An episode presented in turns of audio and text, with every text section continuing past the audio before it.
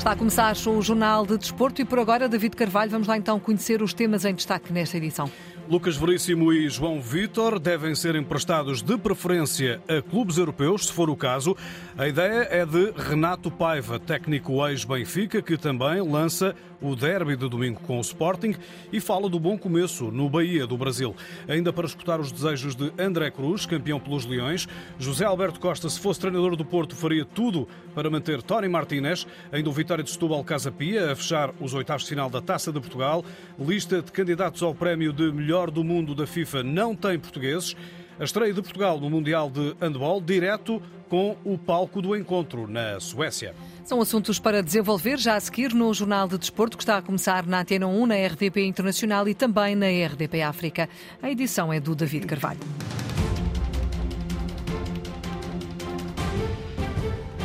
O mercado está aberto, o Benfica está ativo e depois de recrutar na Escandinávia, há que colocar os jogadores sedentários. Enquanto não é oficializado Andreas Schjeldrup, prodígio norueguês, os nomes dos centrais João Vitor e Lucas Veríssimo estão em cima da mesa como possíveis elementos a ceder. Desde o Brasil, onde orienta o Bahia, Renato Paiva, ex-técnico da formação encarnada e que conhece a cultura do clube, aconselha, se for o caso, o empréstimo a clubes europeus. Quando o jogador é para emprestar, portanto não é para dispensar ou vender, se um clube está a pensar na continuidade desse jogador através do empréstimo, na, na continuidade a nível futuro desse jogador no clube, não parece muito lógico emprestá-lo ao Brasil. É a minha opinião, atenção de treinador uh, e de análise desta situação. Se o jogador lhe custa muito a adaptação, ainda mais o Vitor não parece o melhor dos cenários em termos desportivos, e eu só, só, estou a analisar em termos desportivos, não parece o melhor dos cenários o jogador voltar ao Brasil para depois estar aqui uma temporada e, ou seis meses e voltar outra vez à Europa e voltar a readaptar-se. Acho que o empréstimo para a Europa seria, seria mais aconselhável. A opinião de Renato Paiva, um dos vários treinadores portugueses neste momento a trabalhar no Brasil, também antevê o derby deste fim de semana, o sempre apetecível Benfica Sporting na ronda 16 do campeonato. Rasgados elogios para a equipa de Roger Schmidt e também para o crescimento na formação de Ruben Amorim apesar do desar na Madeira. O Benfica num bom momento, é evidente que o jogo com o Braga uh, não foi bom e o resultado muito, muito menos, mas também não vou olhar, não vou tomar o todo pela parte. Acho que o Benfica está a fazer até agora uma época exemplar. Não ganhou nada, como é óbvio, mas tem um trabalho muito bem feito. A equipa muito consistente, muito competitiva, fez o que fez na Liga dos Campeões, está à frente no campeonato ainda com uma margem confortável. Esta paragem do Mundial, como eu disse antes, ia mexer muito na trajetória das competições. Estas paragens normalmente uh, mudam muita coisa uh, e o Benfica ressentiu-se um bocadinho disso. Agora é voltar aos trilhos uh, do ganhar e o Sporting a crescer. O Sporting a crescer, apesar desta derrota também algo surpreendente com o Marítimo. Quanto ao jogo jogado, há qualidade suficiente nos protagonistas para haver espetáculo no Estádio da Luz. As equipas do Ruben são equipas altamente competitivas, extraordinariamente bem trabalhadas a nível tático, jogam estes jogos uh, com muita inteligência.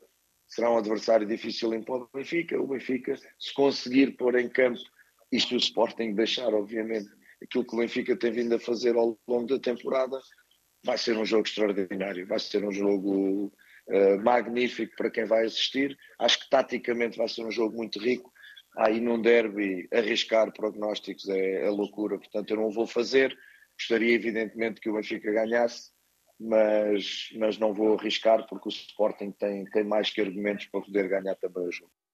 Nos encarnados, Rafa Silva e Grimaldo estão em dúvida, ambos a recuperarem de entorces. Aqui escutamos Renato Paiva, que começou bem no novo desafio. O Bahia entrou ontem a ganhar por 3-1 ao Juazeirense. A equipa deu bons sinais. Mais que a vitória dos números, a vitória de sentirmos que fizemos um 11 com jogadores que transitaram da época passada e com outros que chegaram e já se percebeu um coletivo está com muitas identificações ofensivas e defensivas.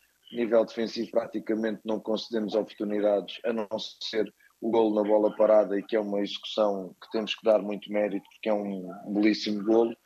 Tudo mais, conscientes de um longo caminho para trabalhar, para percorrer, para fazer Renato Paiva e a entrada vitoriosa no Campeonato Baiano, em entrevista ao jornalista Walter Madureira, também no lançamento do derby. Ora, nos Leões, Ruben Amorim voltou a ter todo o plantel à disposição, à exceção de Daniel Bragança e de Idemassa Morita, que continuam em tratamento. A equipa verde-branca visita o líder do campeonato com 12 pontos de diferença, daí a tristeza do, do campeão André Cruz. Em declarações à Antena 1, o ex-defesa espera ainda assim um triunfo dos Leões na luz. Na verdade, eu espero uma coisa só. Né? Eu espero que o Sporting vença. Eu acredito que é o maior objetivo.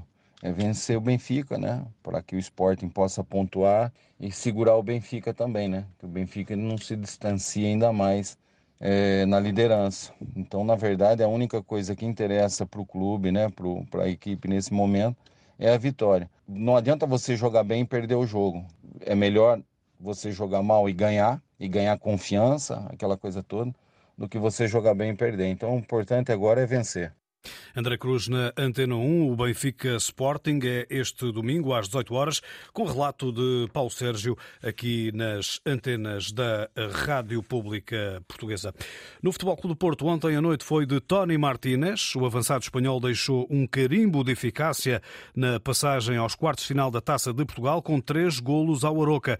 É um jogador indispensável na ideia de José Alberto Costa, antigo atacante dos Dragões e treinador. Eu, pessoalmente, se fosse treinador do Porto, eu quereria que o Tony Martínez continuasse no meu plantel. Não só porque eu tenho feito até agora, mas também, principalmente, pelo empenho que põe e eu queria dificuldades de escolha, não queria dificuldades de atuação interna, de gestão interna. E, isso é muito positivo para o, para o treinador. Portanto, eu não só por isso, mas também porque eh, prevenindo alguma lesão ou prevenindo alguma situação diferente no futuro, ele pode ser muito útil em termos de combinação na frente de ataque do Futebol do Porto com outros elementos. Na Antena 1, José Alberto Costa salienta a resiliência e a atitude de Tony Martínez, apesar de não ser primeira opção no plantel do Futebol Clube do Porto. Um fator de motivação altamente benéfico, como é óbvio. Portanto, um, jogador que está suplente, que normalmente não joga de início, que entra, marca três golos, é um, é um é carimbo de credibilidade que, que ele próprio põe. E, para além disso, e, ou, ou, é mais que isso também. É, é, é, é, um certificado que aquele jogador, naquelas condições, porque não é a primeira vez, talvez seja a primeira vez que ele marca três golos partindo da posição de suplente, mas não é a primeira vez que ele entra, que marca ou que mostra uma atitude que qualquer treinador e, fica feliz por ter um jogador com aquelas características. Por isso mesmo, o José Alberto Costa considera que, apesar de tudo, Sérgio Conceição tem apreço pelo avançado espanhol. O Tony Martínez tem uma, uma grande eh, vontade de vencer e mostra permanentemente quer seja 5 minutos, 10, 15, 30 minutos, 45 ou, uma, ou, ou o tempo todo, essa vontade de vencer. Portanto, é com todo o mérito eh, que ele está eh, a, a, seguir o seu caminho, é, é, com todo o mérito que ele tem sido mantido pelo Sérgio Conceição no plantel do Futebol, do futebol Clube do Porto, porque o Sérgio sente que eh, a utilidade dele próprio é, é, é altamente rentável e que pode no futuro beneficiar eh, ainda mais das características do jogador. José Alberto Costa, em declarações ao jornalista Fernando Eurico, Porto, que na jornada 16, este domingo, recebe o Famalicão a seguir ao derby eterno. No eh, duelo entre Vitória de Setúbal e Casa Pia, marcado para as 7h45 da tarde, vai sair o adversário do Nacional da Madeira na Taça de Portugal, quartos de final. O Vitória é agora o único representante fora dos campeonatos profissionais nos oitavos de final e nesta Taça de Portugal. Ora, no estádio do uh, Bonfim está o jornalista João Correia que nos vai trazer as primeiras desse Vitória de Setúbal uh, Casa Pia, dois históricos do futebol português que se encontram e que tentam, pelo menos, ocupar a última vaga nos quartos de final desta taça de eh, Portugal. Boa tarde, João.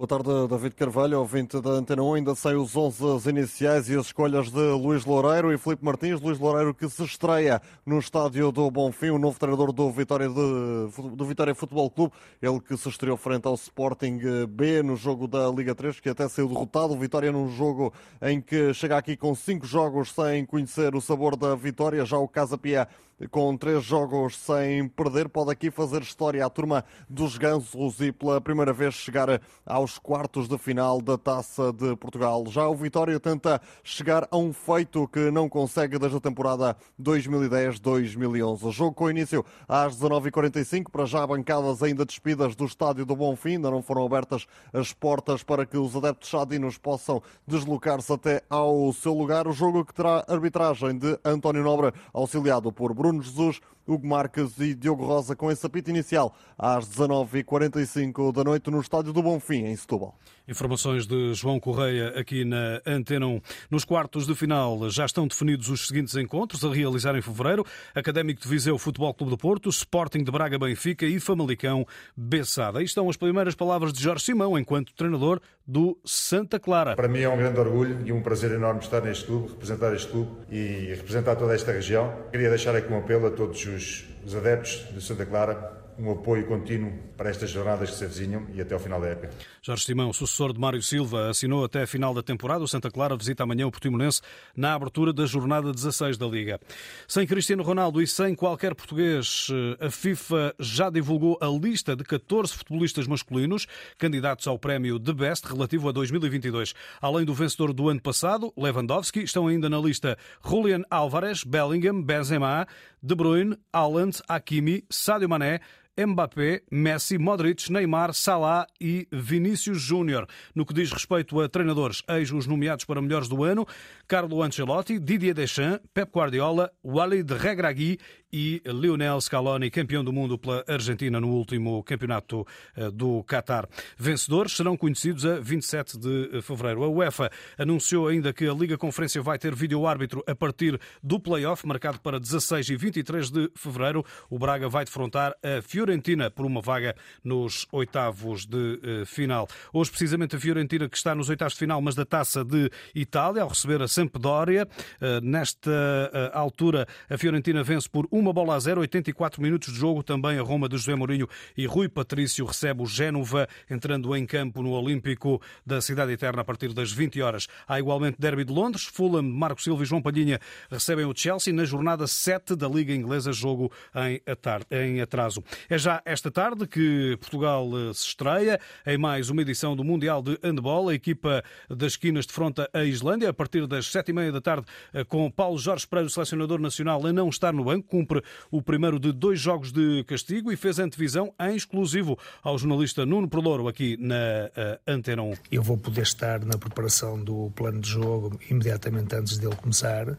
Portanto, vamos fazer tudo normalmente, só não irei ao intervalo e já estaremos juntos outra vez na parte final. Portanto, eu creio que não vai haver grande influência e somos, seremos capazes de, de fazer as coisas bem feitas na mesma. Primeiro adversário é a Islândia, mais uma vez a Islândia. O que é que fala esta equipa? Esta equipa, neste momento, eu quase que arriscaria dizer que também é uma equipa candidata às medalhas. Paulo Jorge Pereira, selecionador nacional. Vamos ao contacto com o jornalista Nuno Perlouro em Christianstad, na Christianstad Arena, palco desse Portugal-Islândia. Começa às sete e meia. As primeiras desse jogo, Nuno Perlouro, boa tarde. Olá David, boa tarde. Já no palco do jogo e com a companhia do jornalista Adérito Esteves do Mais Futebol e antigo jogador de handball. Olá Adérito, boa tarde e obrigado por estares na Antena 1. Como é que Portugal tem de jogar para ganhar a esta Islândia? Bem, boa tarde. Uh, Portugal tem que defender muito bem. Esta Islândia tem um ataque que é muito complicado de parar, tem jogadores muito bons individualmente e procura muitos duelos individuais. Portugal vai ter que defender muito junto, ter, os jogadores terem que ir muito na, na ajuda para conseguir ter uma palavra a dizer contra esta Islândia, que parte com um ligeiro favoritismo para este jogo. Muito obrigado, Adérito. As equipas já estão a aquecer no campo. O jogo começa dentro de mais ou menos 40 minutos. São mais duas informações importantes da vida. Terminou há pouco outro jogo do Grupo de Portugal. A Hungria venceu a Coreia do Sul por 35-27 e para o Grupo C, Cabo Verde derrotou o Uruguai por 33-25. Jornalista Nuno Perlouro sobre eh, o Campeonato do Mundo de Handball, para além dos resultados eh, dos encontros que decorreram eh, esta tarde, um no grupo de Portugal e o outro um resultado de uma equipa da Lusofonia, Cabo Verde, ele que vai acompanhar esse Portugal-Islândia, estreia de Portugal neste Mundial da Suécia e também da Polónia, que a Antena 1 vai acompanhar a par e passo com o enviado especial Nuno Perlouro.